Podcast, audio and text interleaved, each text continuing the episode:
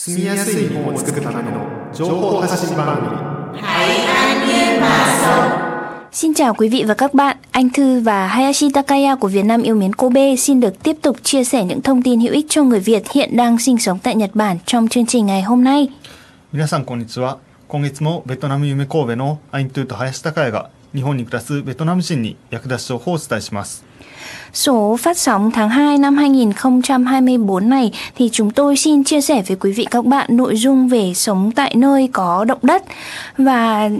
tháng 2 này thì ờ, cũng chỉ một tháng sau khi trận động đất ờ, ngày mùng 1 tháng 1 ở Noto, Nhật Bản diễn ra và hiện tại thì có rất là nhiều người đang phải chịu ờ, hoàn cảnh khó khăn và chúng tôi cũng không biết nói gì hơn ngoài việc chia sẻ về mặt cảm xúc, về mặt tinh thần với mọi người thông qua chương trình ngày hôm nay. はいということで、えっと、今月のテーマは地震がある場所で暮らすということで、えー番組をお伝えします、えー今回この番組まあ、このベトナム語番組の収録2024年になってから、まあ、初めての収録でして、えー特に1月1日に能登で起きた地震ということでまだまだその、まあ、苦しんでいる方々もいらっしゃると思いますその国籍に関係なくですね出身地に関係なく、まあ、困っている人の、まあ、何か力になれたらいいなと思いながら、えー今回もこの番組の収録を、えーしていきます。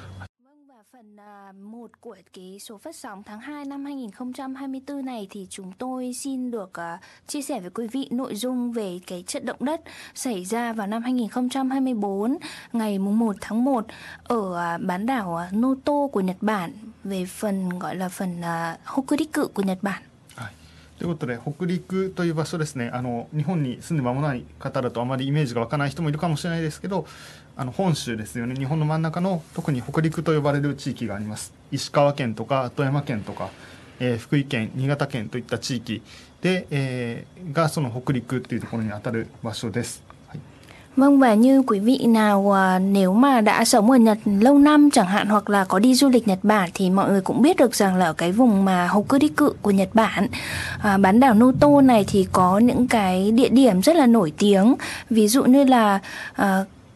Kanazawa đúng không ạ? ああそうですね Kanazawa rồi à, thực ra thì à, và cái trận động đất căn mùng 1 tháng 1 không ảnh hưởng nhiều đến khu vực Kanazawa nhưng mà cái vùng bán đảo Noto có nhiều cái lữ quán gọi là rượu cằng này hay là các cái khách sạn hay là các cái à, à, nơi ở phố phường à, mang cái tính cổ xưa của Nhật Bản thì sau cái trận động đất thì nhận lại một cái thiệt hại rất là lớn.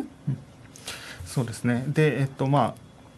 石川県の中に金沢という場所があってということですね。まあ、そこは有名ですけど、それ以外の地域でもっと被害を受けた場所があるということで、まあ、それぞれ徐々にいろいろうんその、まあ、政府の支援もありますしボランティアの人もまあ行き始めている行っているところもあると、うんまあ、そういった状況です。で、えっとまあ、この番組をこのベトナム語番組で特にまあ YouTube とかでご覧になっている方はですね、アイントゥーさんのまあ顔お顔というか、それをまあ1月1日にまあ見ることになったという人もいたと思います。あのサンタリサンサンテレビという番組ですね。で、えーっとその津波警報が出たということで、えー多言語の情報発信がありました。Vâng và ngày mùng 1 tháng 1 thì ừm, không chỉ có động đất mà có cái cảnh báo sóng thần cũng được phát ra ở một vài nơi trên à, đất nước Nhật Bản. Và trong đó có tỉnh Hyogo nữa đúng không ạ? Mà tỉnh Hyogo thì không phải tất cả toàn tỉnh mà chỉ một bộ phận nhỏ ở vùng phía bắc của tỉnh Hyogo. Và thực ra thì anh Thư mình cũng đã à, nhận lời mời lời à, phối hợp hợp tác với cả cái à, đài à, Sun Tele Sun TD gọi là Sun TV đúng không ạ? Của tỉnh Hyogo có thực hiện cái chương trình phát sóng đặc biệt để à, cảnh báo à, và đưa ra cái lời kêu gọi à, lánh nạn khi mà có sóng thần xảy ra bằng nhiều ngôn ngữ. Thực ra ngoài tiếng Việt ra thì có tiếng Anh này, tiếng Trung này, tiếng Hàn, tiếng Nepal hay là tiếng Bồ Đào Nha vân vân nữa. Ừ. Thì cụ thể là có 8 đến 9 ngôn ngữ nếu mà cả tính cả ngôn ngữ ký hiệu nữa thì là có 9 ngôn ngữ. そうですね、えっと、その時の多言語って言ったんですけどその時は日本語と日本手話と英語韓国語中国語ベトナム語タガログ語ネパール語ポルトガル語ということで、まあまあ、8言語って言われることもあるんですけど、まあ、日本手話を含めたら9言語の,、まあその多言語情報があったということですね。で、まあ、これはそのサンテレビからの要請を受けてこの FMI 外の関係者といいますか、まあ、アイントゥーさんも、うんまあ、一緒に収録をしている FMI 外の、まあ、キムさんからこう、まあ、声をかけてもらって、わじゃあ協力しますっていうことで去年ですよね2023年に収録しに行った、でまあ使わないかもしれないけどもっていう話だったんですけどいきなり、まあ、2024年に使う日が来てしまったということですね。Vâng đúng rồi ạ là lúc mà mình thu xong cái chương trình phát sóng đấy thì mình cũng nghĩ là chắc là còn lâu mới ờ, chiếu trên tivi ừ. hoặc là hiếm lắm mới chiếu trên tivi bởi vì là mình nghĩ là Nhật Bản sẽ không xảy ra những cái trận động đất hay là sóng thần lớn như là năm 2011 ở ờ, phía đông Nhật Bản Higashi Daishinkai à, không không vâng,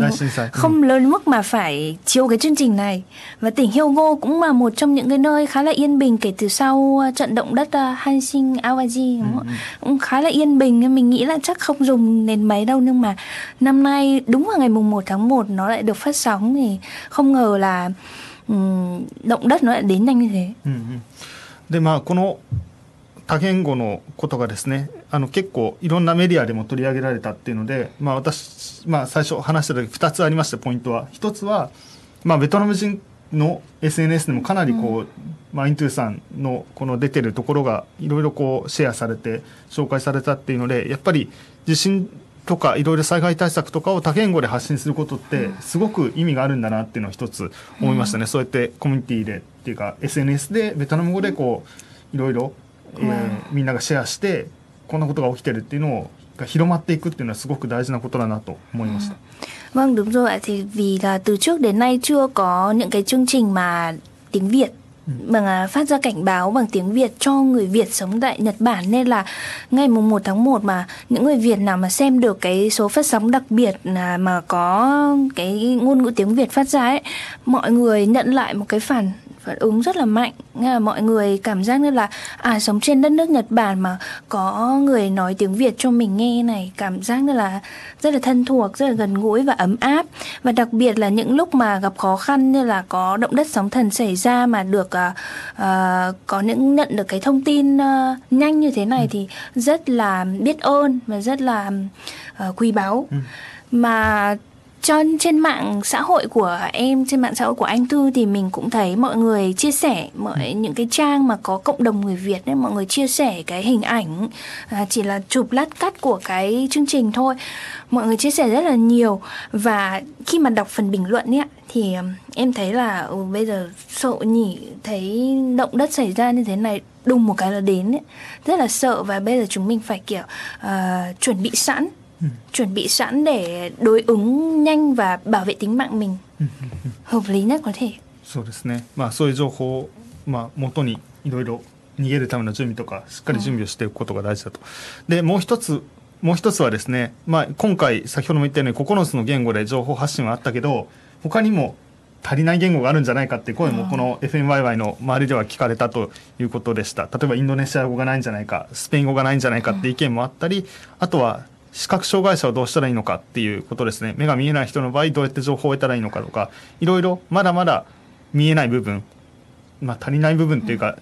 永遠に、まあ、一人残らず助けようと思ったら、まだまだたくさんやるべきことっていうのはあるんだなっていうのは見えてきたところです。Vâng, tại vì em- như em cũng đã trải qua và em nhận lời hợp tác với cả Sun TV mà em cũng biết mà. Tại vì đây lần đầu tiên họ thực hiện cái chương trình này. Nên là cũng cần phải có sự trau chuốt hay là cùng với sự um, đóng góp ý kiến từ mọi người nữa để làm sao mà để bổ sung những cái ngôn ngữ còn thiếu. Ngoài à, những cái tiếng mà bây giờ hiện có 9 ngôn ngữ ra thì một vài ngôn ngữ chưa có nữa thì rất là hy hy vọng là sẽ được à, thêm vào cái chương trình đó để mọi người sống những người nước ngoài sống trên đất nước Nhật Bản có thể tiếp cận được thông tin một cách à, hữu hiệu và nhanh nhất có thể. そうですね、まあ、今回、まあ、初めての取り組みだったということで今後いろんな形で、サンテレビの中で広がるだけじゃなくて他の日本全国的な、えーテレビ局であったり、まあ、他のメディアでも、まあ、広がっていくといいなというところはありますね。はい、で、まあ、あと、まあ、この番組の中でお伝えしておきたいのはこれまでの私たちのベトナム語番組の中でも今地震が起きた後にメディアとか政府からの情報とかで聞かれる言葉っていろいろあるんですよね。あの支援金とか義援金とか罹災証明書とか Ừ. そういったことについて、ま、今までの番組でも紹介しているのでそちらもあの少しまた皆さんでもシェアしたいなと思います。Vâng và Việt Nam yêu mến cô B thì không chỉ à, năm nay hay là à, năm ngoái có nói về những cái chương trình à, phòng chống thiên tai hay là lánh nạn mà kể từ khi thành lập Ừ. Kể từ khi có cái chương trình radio này thì chúng tôi luôn luôn chia sẻ về nội dung uh, phòng chống thiên tai hay là chuẩn bị cho thiên tai. Và đặc biệt chúng tôi muốn uh, nói lại và chia sẻ với quý vị một vài những chương trình đã chiếu trước đây. Tức là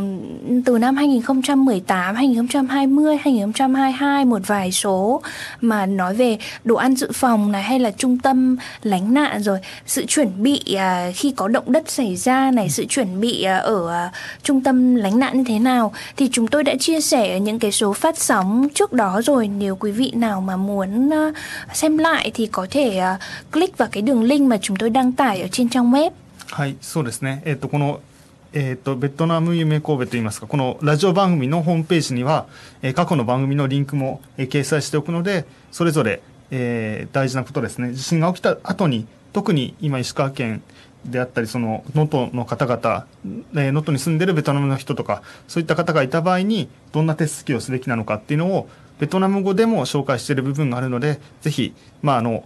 ベトナムの方にも見てほしいですし、うん、日本の方でももしかしたらこれが頼りになるかもしれない、ということでまた紹介してもらえたらいいなと思います。Vâng và chúng tôi sẽ liên tục liên tục không chỉ dừng lại ở à, những năm về trước, năm nay mà những năm tiếp theo nữa chúng tôi vẫn sẽ nói đi nói lại những cái nội dung mà để à, phòng chống thiên tai và lánh nạn. Bởi vì khi mà sống ở một đất nước như Nhật Bản nhé thì ngoài động đất ngoài sóng thần ra thì còn có những cái à, như là bão hay là mưa lớn nữa thì tất cả nó đều đồng hành với chúng ta trong cuộc sống và việc chuẩn bị hàng ngày cho thiên tai là điều vô cùng cần thiết và không bao giờ là lãng phí cả. ということで、えっとまあ、日本に日本に限らずですけど日本にいると、まあ、地震に限らずいろんな災害が起こるわけですので、うん、まあ、そういった準備とかもできたらいいなと思いますので、まあ、今後も、えー、連続ですね連続して、うん、まあ、これからもいろいろな情報を発信していきたいと思います。ということでこの番組以上です。また次の番組でお会いしましょう。Vâng và phần 1 của số phát sóng tháng 2 năm 2024 xin được kết thúc tại đây và rất cảm ơn quý vị đã theo dõi chương trình. Hẹn gặp lại quý vị trong phần thứ hai. 命を守るため、今すぐ逃げてください。できる限り高いところに逃げてください。Báo động về sóng thần đã được phát ra trong tỉnh Hyogo. Để bảo vệ tính mạng, hãy đi lánh nạn càng sớm càng tốt. Hãy sơ tán đến nơi cao trong phạm vi có thể. Never forget the Great Hanshin Earthquake, January 17, 1995. From Nagata FM, FM.